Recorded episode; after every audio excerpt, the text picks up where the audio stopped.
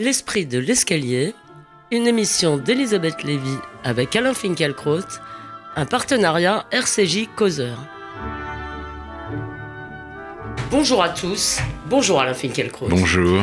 Une voiture de police surveillant une caméra de surveillance attaquée au cocktail Molotov, l'un de ses occupants grièvement blessé, on imaginait difficilement image plus terrible de l'impuissance publique. Et pourtant, celle de policiers masqués battant le pavé des villes la nuit pour réclamer la protection de l'État qu'ils incarnent est peut-être plus dramatique encore. En janvier 2011, ils étaient applaudis dans nos rues. Depuis, ils sont sur tous les fronts. Et si toutes les agressions anti-flics n'ont pas l'issue dramatique de celle du 8 octobre à Biry-Châtillon, il ne se passe pas deux jours sans que des policiers soient caillassés, insultés, harcelés, parfois attaqués à l'arme lourde, un jour par les nuits debout, le lendemain par les casseurs qui profitent des, défilés contre la loi travail et en permanence par des bandes de jeunes issus des cités sensibles dont vous pouvez, cher Alain Finkielkraut, ajouter les noms à votre glossaire de la vie contemporaine, car nul n'ignore plus l'existence de la Grande Borne ou du Val-Fouré. Résultat, alors que depuis 2005, on évoque régulièrement le risque d'un nouvel embrasement des banlieues. Ce sont aujourd'hui les gardiens de l'ordre qui, chaque soir, défient l'ordre public et réclament des comptes à leur hiérarchie et justice à la justice. Alors que cette fronde en bleu a pris le gouvernement de court et embarrassé une partie de la gauche qui hésite entre empathie et suspicion, vous nous direz peut-être, Alain Finkielkraut, si comme Pasolini, vous pensez que les authentiques représentants du peuple se trouvent aujourd'hui du côté de la police et non plus des manifestants. Et nous évoquerons ensuite le livre par lequel François Hollande voulait entrer dans l'histoire, ou plus précisément la réponse bien balancée que lui a fait Régis Debray.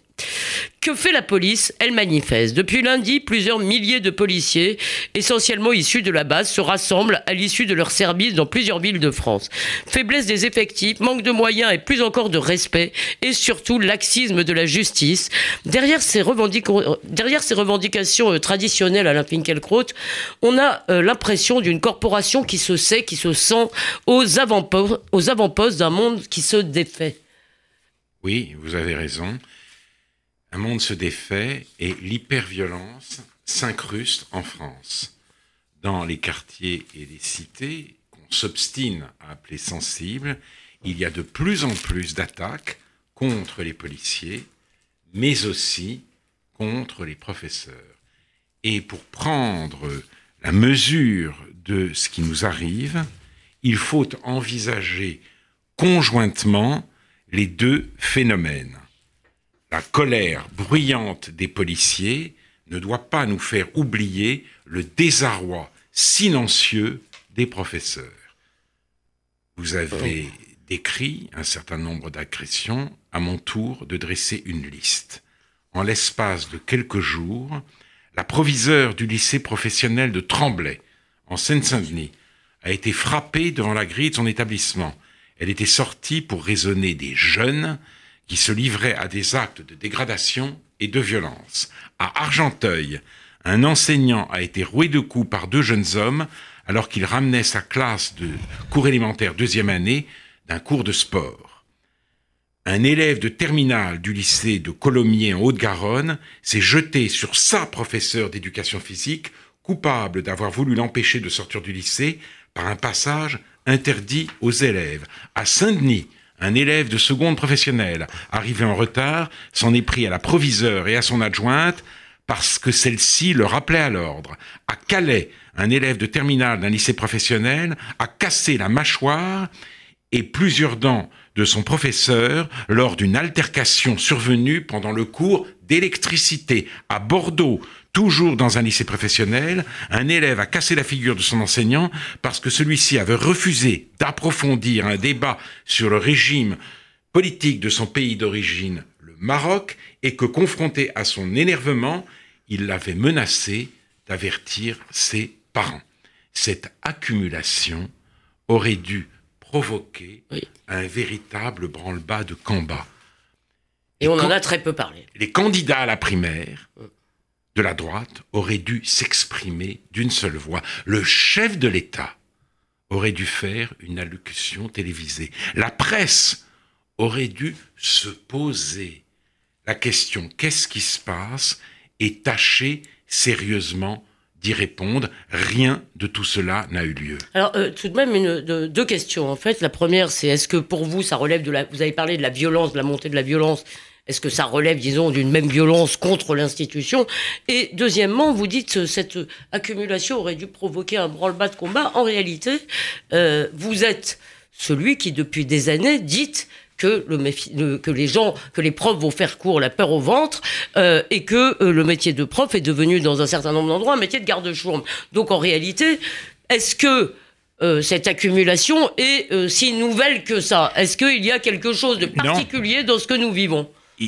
Il, Ce qui est nouveau peut-être, c'est précisément que tout cela ait pu survenir en un espace de temps si court. Cela aurait dû agir comme un révélateur. Mais la sociologie, cette grande imperturbable, ah a continué d'inverser les rôles de l'agresseur et de l'agressé. Ainsi apprenait-on dans le monde que c'est l'échec du système scolaire à s'adapter à son nouveau public qui est source de violence. Et la campagne électorale a continué comme si de rien n'était.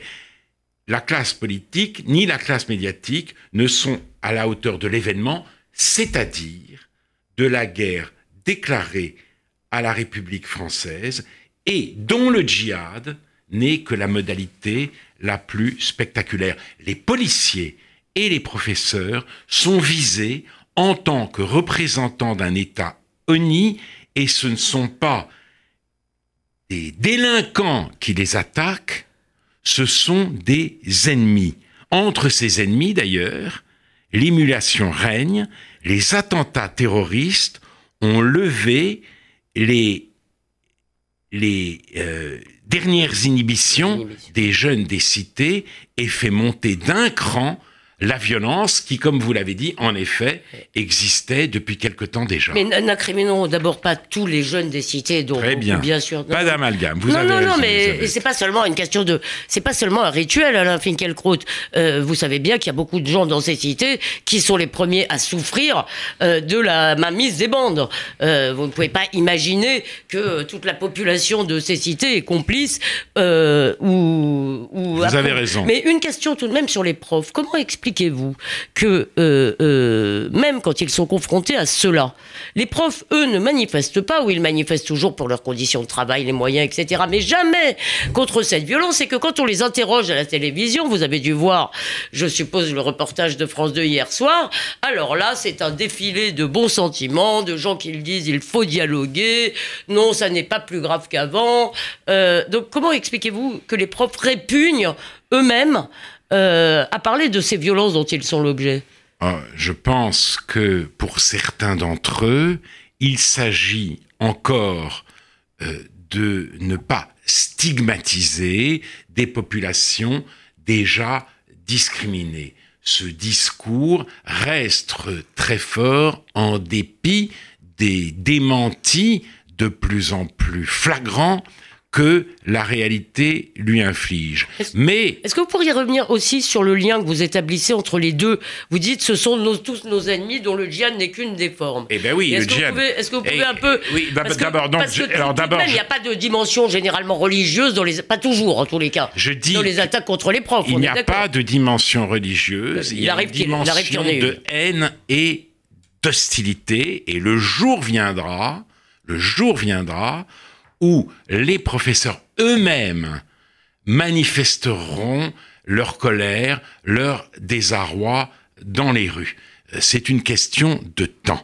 Mais souvenez-vous, notre euh, naguère, quand Jean-Pierre Chevènement a qualifié de sauvageons les voyous des cités, il a été accusé par toute la presse de gauche et sans doute par un certain nombre de professeurs de déshumaniser les nouveaux pauvres. Aujourd'hui, quand Bernard Cazeneuve récidive en parlant des agresseurs de Viry-Châtillon, eh bien, les policiers se sentent légitimement offensés par l'utilisation d'un mot si doux, si clément, si idyllique idyllique même, sauvageons. Vous le trouvez aussi doux, vous? C'est totalement inapproprié, inapproprié à la barbarie qui nous assaillent. Mais il me semble Et que je- sauvage, c'est pas. Sauvageons, c'est gentillet. C'est idyllique par rapport à ce qui nous arrive et je ne connais pas de précédent à cette guerre contre l'État républicain. Ce que je sais seulement, c'est que l'État doit vouloir se défendre et que la nation doit être derrière son État. Or, nous sommes loin du compte. Comme on ne sait pas quoi faire, et il est très difficile, il est très difficile de savoir quoi faire, il règne en France un étrange climat d'insidieuse accoutumance à l'inacceptable. Les policiers manifestent, alors évidemment on est obligé de réagir pour les, pour, pour- pour les calmer, pour que tout rentre dans l'ordre, mais je crois vraiment que il y a quelque chose comme une insidieuse Vous accoutumance dites à qu'il vous dites qu'il n'y a pas de précédent. Il y a d'abord, il y a des précédents euh, américains, notamment des grandes émeutes euh, américaines, mais il y a aussi des précédents en France. Il y a le précédent de 2005, qui a aussi été un affrontement contre les forces de l'ordre. Il y a quand même, ça, n'est pas, cette Non. violence ne fait pas irruption aujourd'hui dans non, notre société. Elle a fait irruption il y a quelque temps déjà. 2005, ce n'est pas si loin. Une nouvelle époque euh, euh, a été inaugurée. Euh, nous sommes, euh, si vous voulez, cette époque, les, les choses s'aggravent aujourd'hui.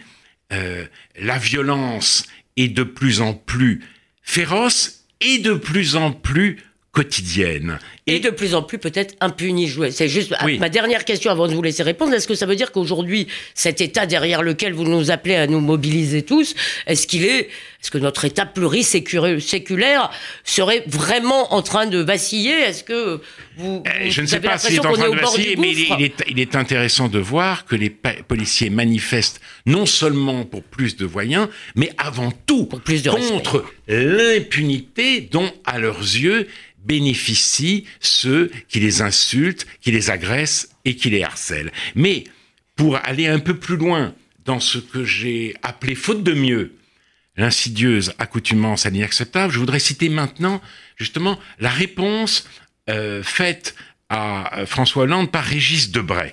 Euh, dans son livre, dont nous allons peut-être dire un mot tout à l'heure, François Hollande a écrit ceci.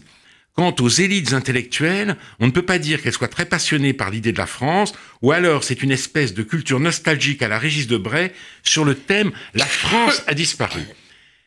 Régis Debray fait une réponse en deux temps.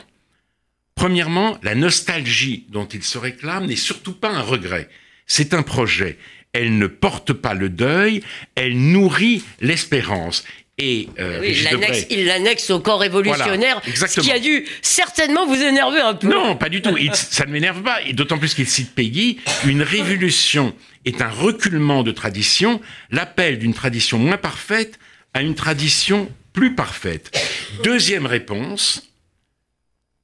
La France n'a pas disparu, elle se métamorphose. Ah, Ce mot extraordinaire montre que nous avons changé d'époque.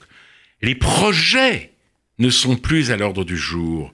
Le progrès a vécu. Mais la haine du passéisme demeure. Donc, en l'absence d'une destination claire ou d'une finalité heureuse, ceux qui ne veulent surtout pas apparaître comme rétrogrades se rabattent sur les flux, sur le mouvement, sur le changement en tant que tel.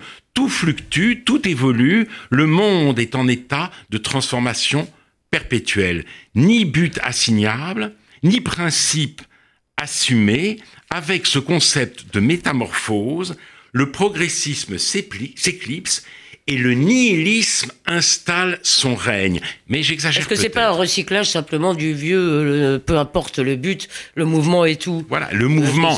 Oui, sauf que le mouvement et tout, c'était quand même un mouvement en direction de quelque chose. Là, on ne voit plus de direction et donc on flatte simplement C'est du pur les changements, les, le- les- les ch- les changements qui s'effectuent. C'est pourquoi on est en droit de parler de nihilisme. Mais j'exagère peut-être.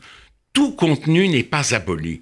Si Régis Debray répugne à prononcer l'acte de décès, de décès de la France, s'il refuse même de regarder en arrière avec nostalgie, c'est pour ne pas être taxé de racisme. Des enfants, et vous avez raison, pas les enfants, des enfants de l'immigration africaine et arabo-musulmane ont déclaré la guerre à la France. Dire c'était mieux avant, c'est risquer de tomber dans la définition gaulienne de la France et gauloise comme un peuple européen de race blanche, de culture grecque et latine et de religion chrétienne. L'antiracisme interdit cela et commande donc d'aimer, quel qu'en soit le prix, la métamorphose. Et si je En même temps, il faudrait tout de même expliquer en quoi cette, ces fondements sont des fondements, si vous voulez, peut-être devenus des fondements anthropologiques qui sont rentrés dans notre identité, mais qui n'en excluent pas euh, tous ceux qui ne sont pas de. Bah, je ne suis pas, comme vous savez, je ne suis pas moi-même de religion chrétienne, mais je. Et gréco-latine, oui. De culture gréco-latine, dans la mesure du possible, avec toutes mes insuffisances. Mais euh, je sais que la France, en effet, est à l'origine un pays de religion chrétienne. Il suffit d'ouvrir les yeux quand on traverse ce, pays pour s'en rendre compte. Ce que je voulais juste vous dire, c'est que la question de savoir comment ce, cette origine, ces origines se mêlent avec le nouveau ne peut pas non plus être écartée. Non, bien entendu, ça ne peut pas être écarté, mais quand on voit ce qui se passe, euh, euh, on, a, on a le sentiment que la seule raison pour laquelle toute nostalgie aujourd'hui est frappée d'opprobre, c'est précisément l'antiracisme. Et c'est l'antiracisme qui rabat ceux-là même qui ne croient plus au progrès sur le concept de métamorphose. Mais revenons un instant à l'agression d'Argenteuil, l'une de celles que j'ai, euh, dont j'ai parlé tout à l'heure. Je suppose dans mon énumération. Je suppose qu'on va comprendre pourquoi, voilà. Euh, pourquoi on passe à l'agression d'argent. Eh bien, parce que l'instituteur répondait, ah. il, sortait, il sortait donc d'un cours de sport, de tennis, je crois, était dans la rue, et répondait, euh, il réprimandait, pardon, une petite fille un élève, une élève, je crois, une élève, une petite fille qui faisait le, qui faisait le pitre, qui s'amusait, etc. Deux jeunes hommes qui conduisaient une voiture se sont arrêtés. Ils lui ont demandé pourquoi ils s'en prenaient à cet enfant. Il leur a répondu qu'il était leur maître. Il a alors été traité de raciste. Et euh, ces deux jeunes hommes lui ont fait une balayette pour le faire tomber et l'ont frappé à plusieurs reprises alors qu'il était au sol euh, avant de prendre la fuite. Voilà. Voilà où en est aujourd'hui, le où en sont aujourd'hui le racisme et euh, l'antiracisme. Bon, mais de Régis Debray à ses, à ses agresseurs, il y a peut-être un ah, pas. Ah bien entendu. Il y a peut-être un pas qu'il faut pas immédiatement franchir, mais peut-être euh, peut-être un mot. Vous vouliez finir sur Régis Debray euh, Peut-être un mot. moi, j'ai trouvé tout de même, je le dis, sa réponse. Vous avez raison, je comprends votre critique, mais elle était tout de même assez bien balancée. Elle, était bien entendu. Dans l'océan, disons, de réaction, j'ai trouvé que. Ah, elle était très bien balancée, mais je me suis arrêté, si vous voulez, à ce à ce concept de métamorphose, parce que précisément il a pour vertu de conjurer la mort. rien ne peut mourir si en effet on prend le parti ontologique de la transformation perpétuelle. Même les hommes ne meurent pas. Mm. Or pourtant, des choses peuvent mourir. Euh, Donc dans ce concept de métamorphose, il y a un abandon de l'idée du tragique curieux euh, chez quelqu'un comme Régis Debray et que j'ai essayé euh, d'expliquer comme je l'ai pu tout à l'heure. Et c'est cette même métamorphose, du reste, que nous sommes toujours euh, en même temps appelés à ne pas voir et à célébrer, si vous voilà, du même coup. Exactement, euh, exactement. ne pas voir et la célébrer mais, tout ensemble. mais c'est amusant que vous ayez parlé de, de conjurer la mort, parce que c'est peut-être dans le fond euh, ce dont rêvait François Hollande avec ce livre. Il voulait, nous dit-on, il y, a tout de même un mystère à la Finkielkraut, euh, il voulait, nous dit-on, sculpter sa, statue euh, pour l'histoire en donnant ses confidences en, en, 61 réunions, en, en tenant 61 réunions avec les deux journalistes du Monde est, enfin, je veux dire, là, là, si vous voulez, vous devez y aller de votre explication. Euh, mon pourquoi s'est-il tiré cette balle dans, le pied mon, explication ne brillera pas par son originalité. Euh, François Hollande mène, en tant que chef de l'État, une vie épuisante. Quand il ne participe pas à un sommet interminable, il est en représentation. Il a très peu de temps libre. Et force est de constater que ce temps libre, il ne le consacre pas à la lecture, à la méditation, il ne s'en sert pas pour consulter des intellectuels ou des experts, il l'offre tout entier à des journalistes. Pourquoi? Parce que ces journalistes l'écoutent avec attention et avec une apparente déférence, parce qu'ils lui tendent un miroir. Ce président qui se voulait normal se révèle être un président Castafiore. Il, euh, il, euh, il, il témoigne d'un narcissisme. Oui, voilà, on a beaucoup parlé de narcissisme. et, et, je, je, rejoins ce diagnostic. Il témoigne d'un narcissisme impénitent, grisé par la complaisance des journalistes, par les flatteries dont il est euh, l'objet. Eh bien, il parle, il parle, il parle. il se fait le commentateur de son action. Est-ce qu'il est possible qu'il ait vraiment cru, par exemple, pouvoir distiller, vous savez comment on fait quand on a deux fers au feu, c'est-à-dire distiller mezzo voce des choses qu'il ne pouvait pas dire à voix haute, par exemple sur l'islam, sur, euh, disons... Bah, ça, c'est la, ça, c'est la grande surprise. C'est-à-dire... c'est la grande surprise. Pardonnez-moi cette toux que j'essaye de contenir. C'est difficile. Bon, alors j'essaye moi de continuer. On croyait le pouvoir intimidant Or, aujourd'hui, on s'en rend compte avec ce livre, mais on a d'autres témoignages, le pouvoir est intimidé. Quand François Hollande est en représentation, eh bien, il fait allégeance à la doxa. Il euh, récite docilement le catéchisme de la bien-pensance. Et puis quand il sort de scène, le bon sens lui revient. Il nous explique que l'islam est un y a trop d'immigration en France et que sa ministre de l'Éducation nationale manie la langue de bois. À sa demande. À sa demande. À sa demande. Mais euh, cela, il le dit à de terribles faux culs qui l'ont mis en confiance et qui sont eux-mêmes les représentants de la doxa. Vous ne croyez pas qu'il a voulu faire le malin et qu'il se dit je parle ainsi puisque je peux je vais pas dire des choses horribles comme ça et donc il dit ces choses pour l'électorat populiste. Alors je ne sais pas. Est-ce que c'est pas une habileté de plus? Alors c'est une habileté qui est pour moi totalement inintelligible.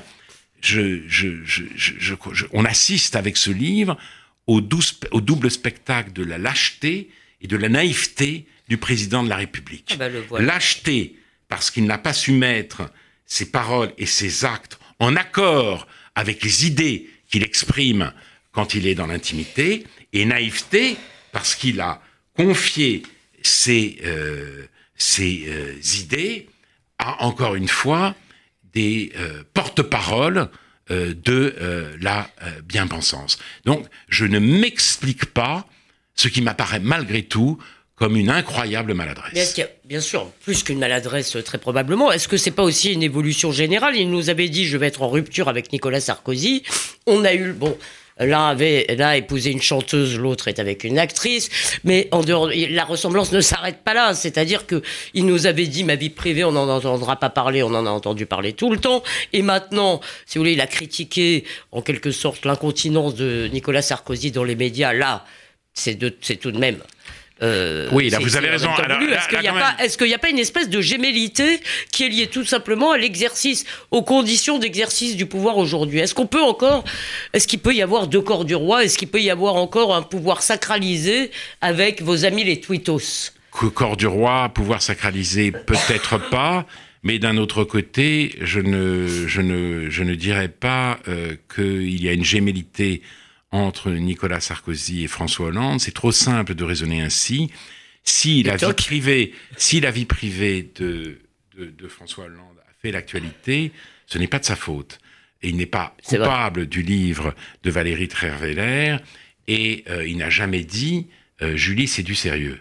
Donc, euh, de ce point de Non, vue. mais il a laissé, disons, tout de même envahir son quinquennat beaucoup plus que ce qu'on aurait pu attendre.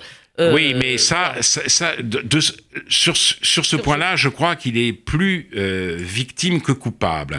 Mais en revanche, euh, on a accusé Nicolas Sarkozy de narcissisme, et en cette matière, Nicolas Sarkozy est très en dessous de ce qu'a révélé sous sa, derrière sa modestie apparente, François Hollande. Nicolas Sarkozy n'aurait jamais euh, euh, commis cet impair, euh, n'aurait jamais consacré son euh, temps libre à parler, à parler avec des journalistes, c'est-à-dire, en l'occurrence, à s'écouter parler. Il était très difficile de discuter avec Nicolas Sarkozy parce qu'il avait, il Oui. faisait les questions et les réponses, mais euh, François Hollande est un homme qui s'écoute interminablement parler. Enfin. Et ça, c'est très inattendu. Enfin, il serait quand même dommage que l'élection à la présidence de la République devint, euh, cher Alain, un concours de narcissisme. Euh, mais Oui, mais bon, il n'y aurait, mais si, euh, si Mais- un débat devait avoir lieu entre eux, ce qui est très improbable, il y aurait aussi quand même d'autres enjeux. Mais il me semble qu'il y a tout de même une, une question de légitimité du pouvoir qui est posée. Euh, un micro-mot sur les bêtises de Jean-Frédéric Poisson? Euh, les lobbies, La soumission les- de Hillary Clinton au lobbysionniste Ben, je pense en effet que ce- ce- ce- c'est c'est une forme d'antisémitisme puisque Israël n'apparaît plus comme un État, même critiquable, mais comme une hydre tentaculaire.